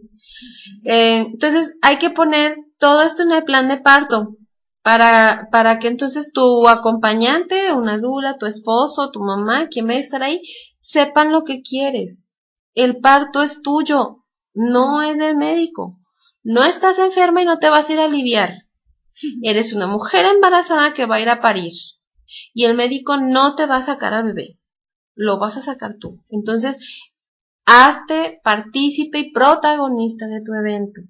Tienes todo el derecho de elegir cada elemento, siempre y cuando todo venga bien. Sí. El médico va a estar ahí en caso de que se necesite, en caso de que haya alguna normalidad, que algo no venga bien, que se te informe previamente, porque también luego pasan cosas choreras, ¿no? Que se te informe previamente, lo digieres y entonces tomas la decisión, ¿no? Y ahí es para llegar entonces a los 10 centímetros de dilatación. Cuando llegas a los 10 centímetros de dilatación, cambia por completo la sensación de tener unos cólicos impresionantemente fuertes que te quitaban el aliento, que estabas pensando en todo lo que se te ocurre en ese momento. En la fase de transición es cuando ya vienen todas nuestras creencias, todo lo que, lo que traemos atrás, ¿sí? Eh, si yo, por ejemplo, que recuerdo perfectamente a mi abuela, que ella parió una hija, una hija de más de cuatro kilos, fue la última de siete hijos. Para mí en lo personal se me hace más difícil cuando, ay, ya llevo cinco, ya llevo, y yo, ay, pobre, ¿no? Más que una primeriza, como que en la primeriza digo, tiene tanta fortaleza, está nuevecita, y entre más hijos tienen, digo, ay, qué fuerte, ¿no? Entonces, me imaginaba, decía, mi abuela parió a mi tía. Mi madre, que es una menudita, me parió a tremenda mujer sota, que, bueno, no, no nací de este tamaño, pero mi papá tan grande. Este, mi mamá me pudo parir a mí. Mi abuela pudo parir a mi tía. ¿Cuántas mujeres en este momento están pudiendo parir? Yo puedo yo puedo, yo puedo, yo puedo, yo puedo. Y así brinqué cada una. Muchas mujeres en esa fase, ya me ha tocado, por ejemplo, que estén rezando. A una que acompañé últimamente, ella es holandesa y empezó a hacer sus oraciones en su idioma. Entonces nadie la entendía, ella estaba tan concentrada en eso. Hay mujeres que se dedican a cantarle a sus hijos, entonces repiten, Llega la contracción y más fuerte, más fuerte, se va la contracción y otra vez. Le cantan, le cantan, le cantan. Y en eso están tan, tan ensimismadas, tan concentradas, transición, tan en trance, que lo menos que se le puede inhibir con gritos, con preguntas, con molestarla. En la de transición es donde viene toda tu esencia. Ahí se pone, ¿sí? Después de eso, viene una grandes ganas de pujar. ¿Cómo voy a pujar? Como cuando tienes ganas de ir al baño con tremendo estreñimiento. haz de cuenta, pero poco a poco van a ir creciendo. El expulsivo se divide en fase latente primero. A ver, Pam dice, una pregunta. Yo recuerdo que no sé si era una doctora o enfermera que mientras yo iba pujando para que saliera mi bebé, se me subió como para ayudarle a empujarlo, pero uno siente que se sale el aire. ¿Cómo se llama ese procedimiento? Se llama maniobra de Christeller. Y cuando veas que alguien te va a meter la mano, así, pam, pues sí, puede ser que le des un manotazo, o diplomáticamente le quites la mano y le digas, yo puedo, gracias, yo puedo y pujas con todas tus fuerzas. No permitas que se te suban, no permitamos que nos hagan estas maniobras, porque todo esto se podría arreglar siempre y cuando estés en una posición semisentada, en una posición vertical. Si te acuestan, pues hay muy probablemente, pues el bebé le cueste más trabajo salir por la posición eh, eh, acostada. Quítale la mano y dices, yo puedo, gracias. Que no, que reina, que la, la, la, no, yo puedo. Y con ese coraje de que estás defendiendo tu parto, con ese coraje, puja en el siguiente y sale tu hijo. Con ese mismo coraje. Sí, tú estabas acostada. Sí, Pam. Es, me estás describiendo tu parto y es un parto de lo más convencional a la que estamos sometidas la mayoría de mujeres en el país, ¿no? Y estamos luchando en contra de eso. Muchas. De verdad hay muchos movimientos que estamos en contra de eso. Empodérate de tu proceso, Pam, no permitas que se te suban, ¿sí? Con, con ese coraje de mujer, quítale y puja, ¿sí? Eh, Aurora Miranda, Rita, eh, bienvenidas, bienvenidas. Eh, en la fase del expulsivo, entonces, se divide, perdón, el expulsivo se divide en, en fases. Las contracciones de expulsivo son ganas de pujar, ganas de hacer del baño. Muchas de las veces decimos así como, ay, es que me quiero hacer del baño, es que voy a hacer popó. Ese es tu bebé que está haciendo presión en la vulva y a punto de salir está haciendo presión también en el ano, ¿sí? En la fase latente se podría decir que son unas ganas de hacer popó de 0 a 3, así como que medio sí me alcanza el tiempo para llegar a mi casa, pero ya de que llego y hago, ¿no? Las contracciones se van a espaciar entre una y otra para entonces prepararse para la salida, ¿sí? Entonces, hay veces que después de que tienes 10 centímetros y te acomodan para el expulsivo, que ojalá todas pudiéramos estar libres de escoger nuestra posición, ¿no? Pero ahí desaparece el dolor. Y llega un montón de adrenalina para que entonces pujes. Entonces la mamá ya se pone así como sonrosadita, ¿sí? Porque viene todavía esta otra nueva energía para el pujo, ¿sí? Aquí está una imagen de cómo el cuello uterino ya está volteando hacia el frente, ¿sí? Hace rato, o sea, al principio del trabajo de parto, este cuello uterino estaba volteando hacia atrás, ¿sí? Entonces, el, el bebé va a hacer una rotación interna en vez de que esté volteando hacia una de tus piernas o hacia una de tus ingles, Dentro de ti, en este expulsivo, va a ser la rotación para que lo primero que veas sea su coronilla y su cara esté volteando hacia atrás, hacia tus pompas. Esa posición se llama posterior. Si el bebé está volteado en la posición donde lo primero que veas al salir sea su cara, te va a doler más el expulsivo sí se puede salir, pero te va a doler más. Entonces hay veces que los médicos meten la mano para acomodarlo en la posición donde voltea hacia atrás, o hay veces que pues no, va a salir así. Una pregunta. Sí. En ese proceso yo recuerdo que yo sentía esas ganas muy, muy fuertes de pujar y pues como primeriza y todo, eh, todo le preguntaba a la doctora. Entonces yo fue ¿puedo pujar? Ajá. Y me dijo, no, todavía no y yo me aguanté, o sea, no apreté, pero sí aguanté mientras en la contracción tenía estas ganas de pujar. Eso fue antes de que me reventara la fuente ella de forma artificial. ¿Por qué no me permitió pujar? ¿Por qué? qué? O sea, ¿qué hubiera pasado si me hubiera reventado la fuente no, y pues sí. sí, no, nada más es, por ejemplo, hay mamás que en la fase de transición empiezan a pujar. Como que, ay, si pujo, va a salir más rápido. Lo que va a pasar es que te canses Sí, pero en ese momento yo le decía, tengo muchas ganas de pujar, ¿puedo pujar? Me decía, no, no, no Síguelo, síguelo, síguelo, síguelo. ¿Pero por qué lo hacen? Yo, a ver, ¿cómo estabas? ¿Te estaban pasando otra camilla? No, estaba en mi cuarto todavía antes de que me pasaran a la sala de expulsión este, ya estaba yo con contracciones ya cada rato, ya, Sí. o sea, ya estaba yo con las contracciones muy fuertes, con ganas de pujar, pero desesperantes. Pero te dijo que no, Yo sentía ese, en yo- lo que te preparaba para pasarte a la sala de expulsivo. Sí, o sea, estaban esperando yo creo que terminara de dilatar los 10 para que ya me pasara. Pero yo recuerdo que la primerita vez que yo sentí muchas ganas de pujar y como no estaba en la sala de expulsión, Sí. yo pregunté, ¿puedo No vaya a ser que salga ahí. Entonces, ¿y qué? Pues Es nada. lo que quería evitar, sí, es claro, pues nada. ¿Qué pasa si nace el bebé en la camilla? Pues Lo nada. mismo que va a pasar en Claro, el detengan la camilla, espérense a que salga el bebé, llévenselo al pecho de su madre y ya, Y ¿no? ya después ella me reventó la fuente. Entonces, si yo hubiera pujado, se hubiera reventado la fuente solita. Pero hay muchas veces que sí, hay veces que está la fuente ya bombachada, bombachada, bombachada, y a ver, puja tantito y ¡pam! hace el reventadero. ¿Qué tanto rato después nació Joel? Una hora, yo creo, sí. Poco a poco iba sintiendo Sí, esas ganas. No, no, pasó mucho tiempo y ya Sí, síguelas, síguelas. Sí, No pasa nada. Lo que, lo que puede pasar es que si pujas y pujas y pujas y todavía no has llegado a dilatar, Ajá, ajá. te vas a cansar. Entonces, de, Solo cuando haya la sí, cuando hay esa sensación que dices, no, ya, ya, ya, ya, ya, Es ya. seguir al cuerpo lo que te dice Así que hagas, es. no lo que le dije, sí, lo que le hagas. dije hace rato, Pam. Sí, Aprende para desaprender y sigue tu instinto. Sí. Y si tu instinto te dice, ahorita puja, pújalo. Si tu instinto te dice, esto no anda bien, síguelo. Bien atentas las antenitas. Dice Pam, desafortunadamente lo que he visto al menos aquí en el DF, que para tener un parto en casa en agua natural es muy caro y es cuando no nos queda de otra y acudimos a los hospitales convencionales. Sí, Pam, pero siempre hay buenas opciones, o sea, una, o sea, que dije, ¿sabes que La verdad, ya busqué y hasta el más barato no lo puedo solventar. Entonces, lo más que puedas estar en tu casa. ¿sí? Aquí hay partos en casa que no rebasan los 12 mil pesos.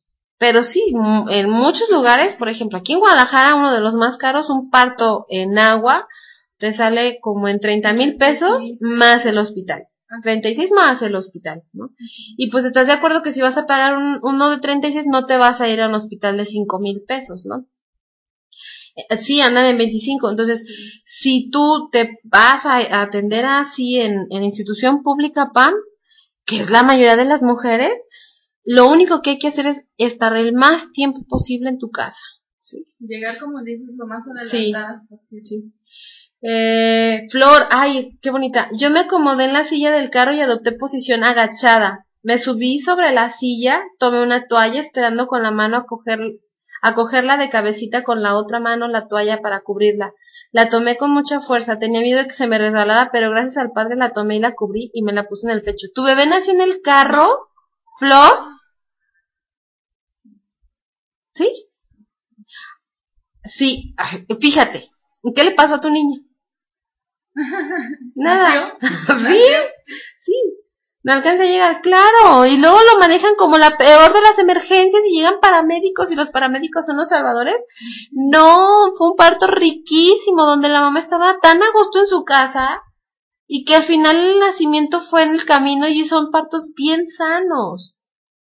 Claro, claro, está súper sano y felicidades. Entonces, Pam, que te sirva mucho el testimonio de Flor para que entonces lo más que te puedas aguantar en tu casa y si nace en el camino, pues lo agarras y lo llevas a tus pechos. No hay prisa de cortar el cordón ni de que salga la placenta. Llévalo a tus pechos, cúbrelo del frío y sigue tu camino. no pasa nada. Holy Family, ¿de dónde eres, Flor? Por mí igual quisiera que naciera en mi cuarto, en el baño, en el carro, pero no en el hospital. Pam, de verdad, espérate, espérate, espérate, espérate. Que no te haga nada de eso, tú espérate.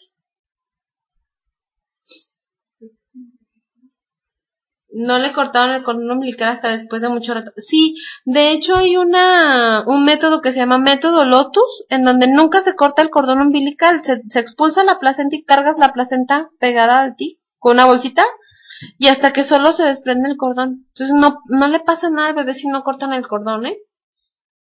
Ah, estás en Texas. Bueno.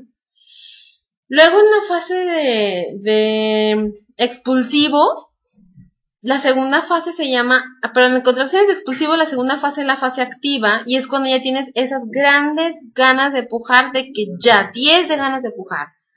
Y es cuando el bebé ya está entonces que hizo esta rotación interna y ya está con la coronilla en posición directa hacia la vulva, ¿sí? Siente un poco de ardor en la vulva, pero porque ya se está coronando, se llama anillo de fuego, ¿sí? En esta fase, tú ya has estado pujando, entonces para llegar a la, a la, el coronamiento, pujas y el bebé avanza unos tres pasitos. En el pujo, el pujo, el pujo, pujo, Dejas de pujar, se va la contracción y el bebé se regresa dos pasitos. Esto es para no desgarrarte. Vuelves a pujar y el bebé avanza otros tres pasitos y se regresa otros dos. ¿Cómo hay que pujar? Vamos a hacer este ejercicio, ¿sí? Ah, me hicieron... Eh, salió la placenta y mucho rato después le cortaron el cordón. Ahí les va, chicas, para el pujo. No es que yo les diga cómo van a pujar. Ustedes sigan su instinto. Pero una de las mejores formas es inhala profundo por nariz. Sostén el aire, no lo sueltes. Pega la barbilla al pecho y puja hacia abajo. El pujo es sacando la barriga y mandando las caderas hacia atrás. Si pujas sacando el aire en el pujo, mmm, esto, el pujo es menos efectivo que si sostienes el aire. Si pujas mandando la cadera hacia el frente, entonces estás apretando el ano y, aprietas vagina. Manda la cadera hacia atrás. Y muchos en, muchos videos, por ejemplo, dicen, la cadera abajo, la cadera abajo. Entonces, manda el pujo hacia abajo, hacia atrás, sin miedo de que se abra. Se tiene que abrir, sin miedo, sin miedo. Tú puedes, tú puedes, tú puedes. Y cuando sientas no más de 15 segundos que sostengas el aire, y vuelves a agarrar aire, para seguir tus ganas de pujo. Si se van las ganas de pujar, ya no pujes. Descansa, inhala profundo, suelta el aire por tus labios y oxigena a tu bebé. En la siguiente contracción saldrá, ¿sí? Entonces otra vez, inhala por nariz, sostén el aire, barbilla el pecho y puja mandando la, la cadera hacia atrás y entonces se saca, la, se saca la panza inmediatamente. Tus hombros están hacia abajo, bien relajado todo. Sostén, sostén, sostén Agarras aire y sigue pujando, sigue pujando, sigue pujando y se va la contracción y entonces respiro. No pujes si no tienes ganas porque entonces te vas a romper, te vas a cansar, ¿sí? Cuando la coronilla esté presente, es decir, lo más ancho de la cabeza del bebé, es donde está el ariño de fuego. Se siente un ardor, abre tu boca tan grande como puedas pon tus dedos en las comisuras de los labios y jálalo, ábrelo, ábrelo, ah, jala, jala, jala. Ese ardor, imagínate en la vulva. ¿Qué hay que hacer ahí? Soplar. Cuando sientas ese ardor o cuando los médicos ahí te dicen no pujar, no es que aprietes, es soplar, inflando los cachetes. Como si quisieras que el brasero, la flama se, se avive, ¿no? Soplar, soplar. Con este soplo te cuidas de no pujar con fuerza, pero no aprietas, solo relaja. ¿Para qué? Para que tu bebé salga solito, solito, solito y no te desgarre. Que no te hagan episiotomía. La episiotomía solo me va a adelantar el proceso en, una, en un promedio de tres minutos, es decir, entre uno o dos pujos y otro. ¿Sí? No se debe de hacer de rutina, solo se debe de hacer en el caso de que el perine, es decir, la parte que está entre la vulva y el ano, se vea comprometida porque tienes muchísimo rato, es decir, más de una o dos horas en expulsivo. Que pujas y pujas y pujas y el bebé no sale. El expulsivo regularmente no va más allá de media hora. Y estoy yéndome muy, muy extrema, ¿no? Pero cuando ya tienen una hora el pujo, en el pujo, el pujo y no sale, entonces el perinel empieza a faltar irrigación de sangre, se empieza a moratar y bueno, se hace la episiotomía. Si no, no te la deben de hacer de rutina. Te voy a decir algo, Pam. Haz tu plan de parto. Escribe que no quieres episiotomía, con base en lo que te estoy diciendo, y llévatelo cuando te vayan a ingresar, dala lo más que se pueda que te lo respeten, Pam, lo más que se pueda. Pero si no, de todos modos que tengan ese antecedente de que tú llevaste tu plan de parto diciendo me gustaría o, o, pido o solicito que no se me haga episiotomía, que no se me encimen para, para que mi bebé nazca, que me pongan en una posición semisentada, que no me apliquen medicamentos de rutina. Y polo, para que entonces haya un antecedente en el IMSS que llegue una mujer informada pidiendo que el trato fuera de una manera respetuosa. Aunque me vaya al IMSS, sí tengo derecho a no pedir que me hagan la episiotomía. Tienes todo el derecho del mundo. Porque ellos lo manejan como un procedimiento necesario para que el bebé nazca rápido y uno no sufra un desgarro. No, Pam, no. Un desgarro es como un rasguño. El desgarro de primer grado es como una raspada en la vulva y no necesitas ni puntos. El de segundo grado es como si tuvieras raspado fuerte y si hay amerita sutura, pero se, se recupera más fácilmente. La episiotomía es como si te, pues es un corte, es como que te cortaran, entonces es una herida más profunda y tardas más tiempo en recuperarte. No es de rutina y no es para aprontar o sea, para, para preguntar, oh, por Dios, o sea, mi trabajo va bien, me vas a aportar tres minutos, y por aprontarme tres minutos voy a sufrir quince días no pudiéndome sentar con este ardor al orinar, pues mejor me espero otros tres minutos, ¿no? Tienes todo el derecho, así sea institución pública, Eres una mujer. Tienes todo el derecho a que no invadan tu cuerpo de esa manera, ¿sí? Flor, es una, eso es una mentira porque ellos, un parto natural no es pagado como si te hacen procedimiento. Claro, la anestesia y el, el hilo de sutura aparte, ¿no? Cuando ya está coronando, bueno, en este anillo de fuego puedes darte masaje mientras estás soplando, soplando, soplando. Y en el siguiente pujo sale el resto de la cabeza del bebé y es cuando viene el gran descanso. ¡Ah! Algunas gritan para que se desatoren en la niña de fuego. ¡Ah! ¡Ah! Ya imagino cómo está el gritadero en su casa, ¿no? Sale la cabeza del bebé y muchas de las veces siente como este descanso, como un orgasmo placentero de...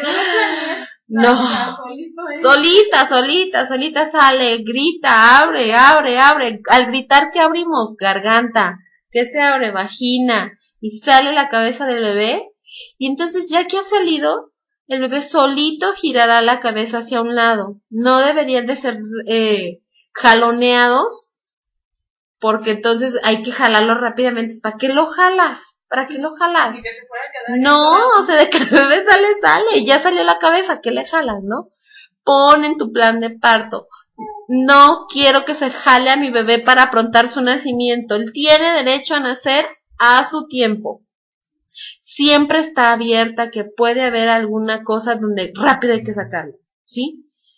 Pero pasa en una minoría de las mujeres más del 80% de mujeres vamos a parir sin ninguna complicación. Las complicaciones se van a dar a razón de una primera intervención.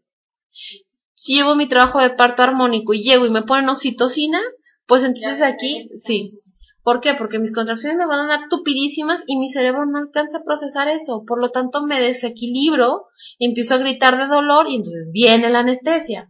Como ya estoy anestesiada, me ponen más oxitocina porque mi útero no está dilatando adecuadamente y por lo tanto mi pujo ya no es a mi voluntad y entonces necesito que alguien me jalone a mi bebé porque no pujo con la misma intensidad. Es un efecto dominó en tanta intervención, ¿no? Gira la cabecita de mi bebé. Y entonces, en el siguiente pujo, sale completo el resto del cuerpo, como un pulpo. Sale primero un hombro, luego el otro, y rápidamente sale como un pescadito. Ya no duele, ¿sí? Se resbala. Después de que sale de mi, de mi vientre, debe de pasar a mi pecho antes de que se le corte el cordón umbilical. ¿Sí? Pon en tu plan de parto que el cordón umbilical se corte hasta que deje de latir mínimo tres minutos después de que nace mi bebé.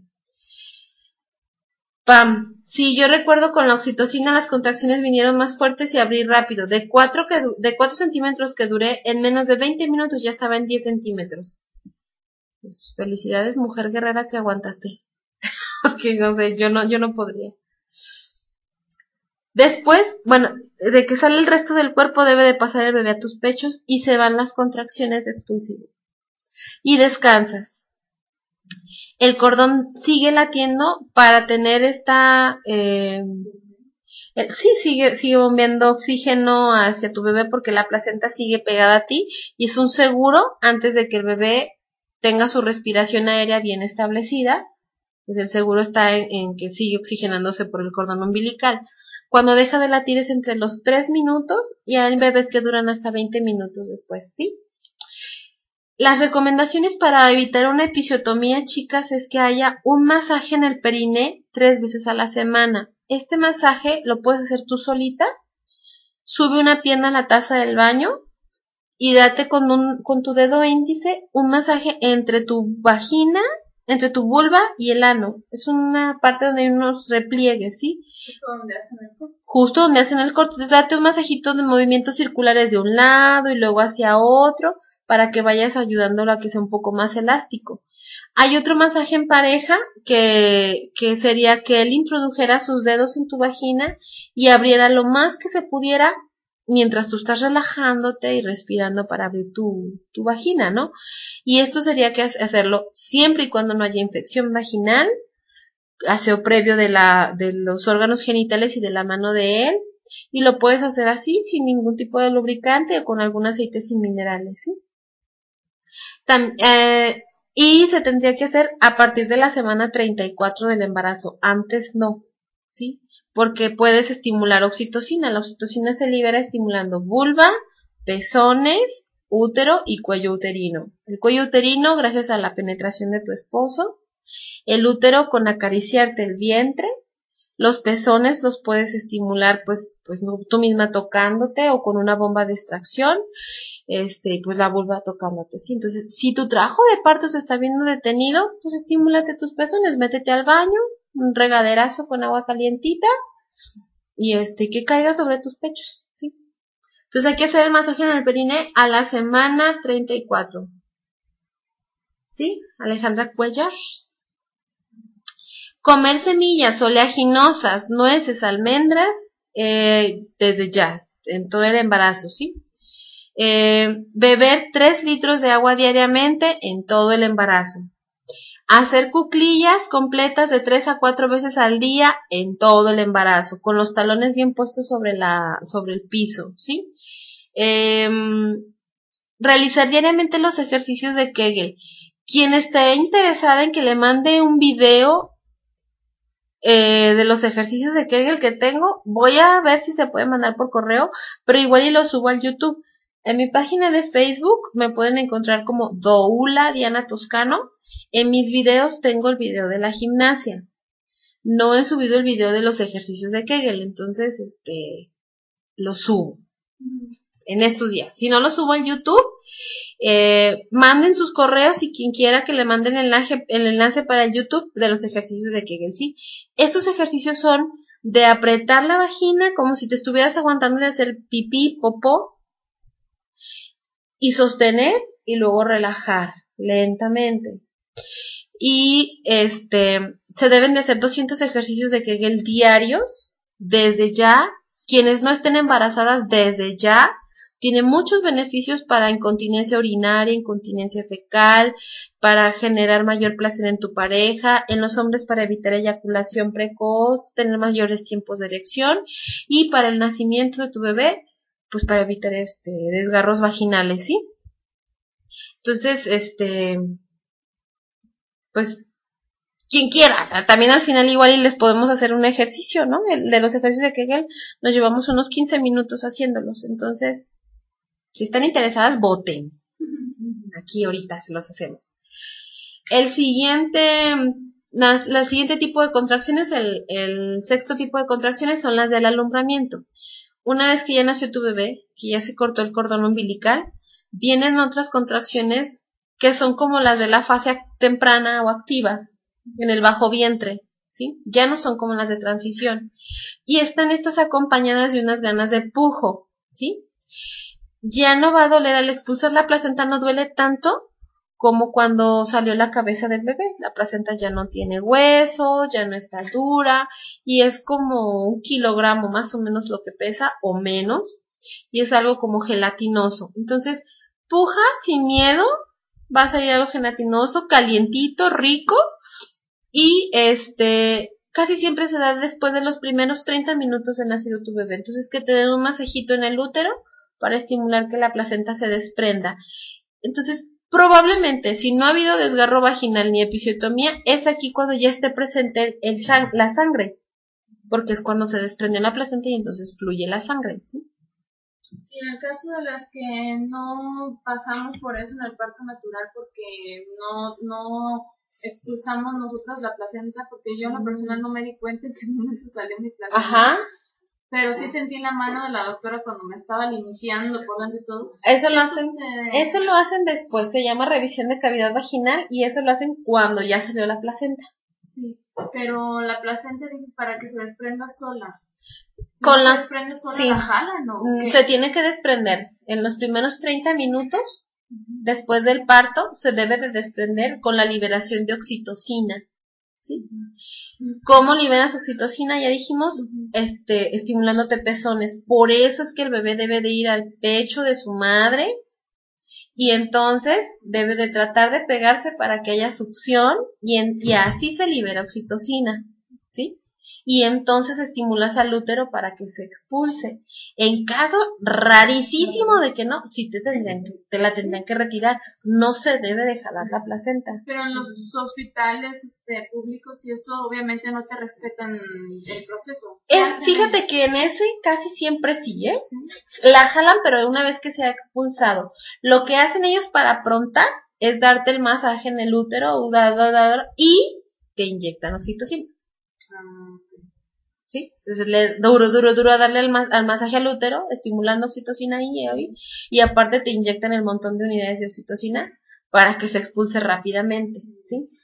Entonces, este, sale la, la mm, placenta, te limpian de la sangre que ya ha habido, si hubo desgarros o episiotomías, después del alumbramiento de la placenta se sutura. La placenta se debe de revisar, el médico debe revisar que salga completa en la cara fetal y en la cara materna y en las membranas, el saco que envuelve a tu bebé, para que si entonces no está completa, se te haga un masajito para ver si, si así expulsas el residuo que pudiera haber quedado dentro de ti, de tu placenta, y en caso bien extremo de que no salga, se hace la revisión de cavidad vaginal.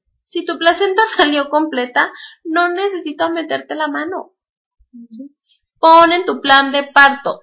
No quiero que se me haga revisión de cavidad vaginal si mi placenta salió completa. Les agradecería que me revisen mi placenta en cuanto se expulsara y se me informe.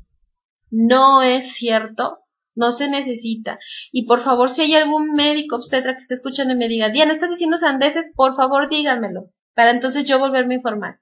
Pero no, en los partos que he ido de médicos respetuosos, no he visto una sola vez que hagan revisión de calidad uterina.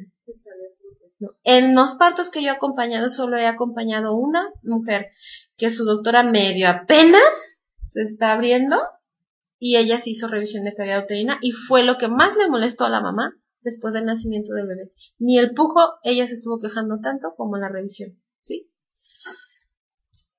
Después vienen las contracciones de involución, que son los que se llaman intuertos. Estas contracciones son las que van a ayudar, a este masajito que les digo, ¿no?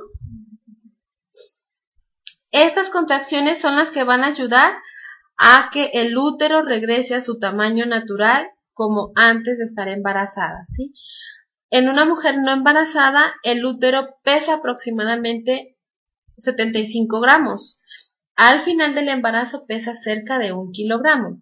Gracias a los entuertos o contracciones de involución, mi útero regresará a su estado normal. ¿Sí? ¿Qué, sí. ¿Qué pasa con los intuertos? Volvemos otra vez. Ah, debe de haber oxitocina. Entonces, cada que yo lacte a mi bebé, me va a estimular pezones, me va a liberar oxitocina y me van a dar más fuertes los intuertos. Entre más amamante a mi bebé, más intuertos me dan, pero más pronto tengo mi recuperación. Más pronto llega a su estado normal. El caminar te ayuda también a que tengas una mejor involución de tu útero este, y el estar relajada y el tener buena alimentación, ¿sí?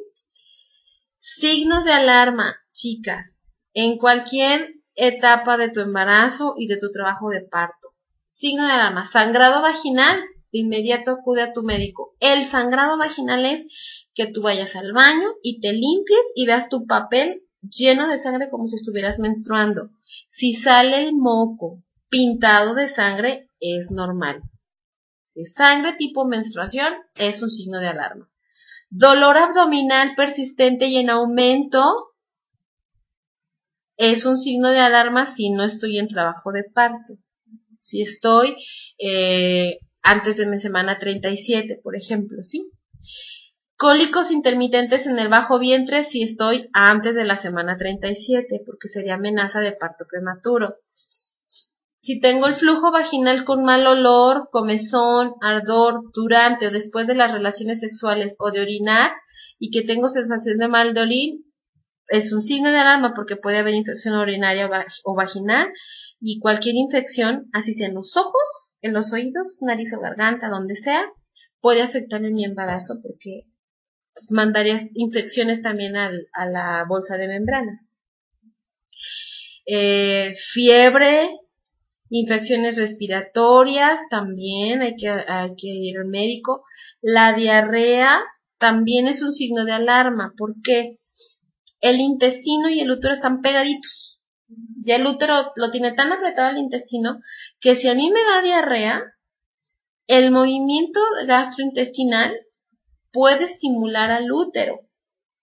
Y entonces se me viene un parto prematuro si tengo diarrea y no se me ha tratado. Y, ahí, y aparte de la diarrea también quiere decir que hay infección. Cualquier infección en tu cuerpo, ¿sí? Que se vea. Disminución o ausencia de los movimientos del bebé. Cada una de nosotros sabemos cómo se mueve nuestro bebé. Entonces, si de repente el bebé deja de moverse, hay que hacer el monitoreo del bienestar fetal. Esto es consumir, por ejemplo, mi bebé no se ha movido en toda la mañana, Entonces, hay que consumir algo dulce, puede ser un, tal cual un chocolate, una paleta o un mango que es mega, mega dulce, algo así. Te acuestas sobre tu lado izquierdo, relájate, respira profundo, practica tu respiración y en una hora el bebé debe de moverse cinco veces o más. Un movimiento es desde una patadita a que se mueva así como el pescadote, ¿no? Ese movimiento ya se cuenta, si es una sola patadita. Si no llego a los cinco movimientos en esa hora, me levanto, vuelvo, le hablo a mi bebé, despierta, este, quiero saber si estás bien, la, la, la Vuelvo a hacer lo mismo, consumo un alimento dulce, me acuesto sobre mi lado izquierdo relajada, porque si estás tensa no sirve de nada, y lo vuelvo a hacer. Si tiene menos de cinco movimientos, ya estoy yéndome al hospital diciéndole al médico, mi bebé no se ha movido, ya hice esto y nada. El dulce lo que va a hacer es alterarlo y, levantarlo si estaba, si estaba dormido, ¿no? Eh, si, si deja de moverse, puede ser que haya sufrimiento fetal y sea inmediatamente una cesárea. Entonces, espérate, relájate, ¿sí? si hay dolor de cabeza persistente, que puede o no estar acompañado de zumbidos en los oídos también, ver lucecitas también, porque quiere decir que hay bajos niveles de hemoglobina. Si hay bajos niveles de hemoglobina en la sangre, quiere decir que estás cayendo en anemia. Si tienes anemia o bajos niveles de hemoglobina, le falta oxígeno en la sangre a ti y al bebé. Consumir vegetales de hoja verde, apio, nopal, acelgas, verdolagas, frijoles, lentejas, betabel, eso sube eh, los niveles de hierro. Cuando consumas betabel, nada más acuérdate que consumiste betabel para que lo vayas al baño y te hagas rojo, no digas ¡Ah! ¡sangre! No, y al rato la combinación con los vegetales hace una bomba. Ah, no. Aguas. Entonces, eh, cuidado con el betabel también. Amanecer hinchada de tobillos, manos y o cara también es un signo de alarma porque quiere decir que tienes retención de líquidos y puedes tener preeclampsia. En un caso extremo, ya si se junta con otros síntomas. Si solo es amanecer hinchada, baja, bájale a la sal, a carnes rojas, consume más agua, consume piña, Es normal que te acuestes y te hinches un poco, pero que amanezcas hinchada no. Entonces habla a tu médico para decirle eso. Que tengas sed insaciable acompañada de un aumento significativo de apetito, también cuidado porque puede ser uno de los síntomas de diabetes gestacional. Vómitos persistentes, cuidado también porque eso puede ser eh, tan fuerte como que sea hiperemesis gravídica se llama, que es que así como consumes vomitas, esto puede causar grandes estragos en ti y en el bebé porque no estás recibiendo ningún tipo de nutrientes. No es normal tener vómitos después del primer trimestre. En el primer trimestre es, es lo más común. Después del primer trimestre no es normal. Debe de haber tratamiento, ¿sí? Salida de líquido por la vagina, hay que ver las características que ya mencionamos, ¿sí? Una de las afirmaciones que aquí les dejo. Soy mujer y puedo parir. Llena tu casa de esa frase. Léela todos los días. Ponla en tu espejo de diario en el baño. Cómela, digiérela, trágatela, vomítala y vuélvela a tragar. Créetela. Rúmiala, sí. Me gustó. Rúmiala. Eres mujer y puedes parir. Sin miedo. Estás diseñada para eso. Y repítetelo hasta que te lo creas. Ya vemos muchas dándote contención. Chicas, ¿tienen alguna duda? ¿Pregunta, sugerencia? ¿Todo muy claro, Pam? Al contrario. Bueno, eh, por ahora vamos a concluir con la grabación y seguimos por acá para cualquier eh, duda o comentario que quieran hacer. Muchas gracias por acompañarnos una vez más y bueno, pues las esperamos para la próxima.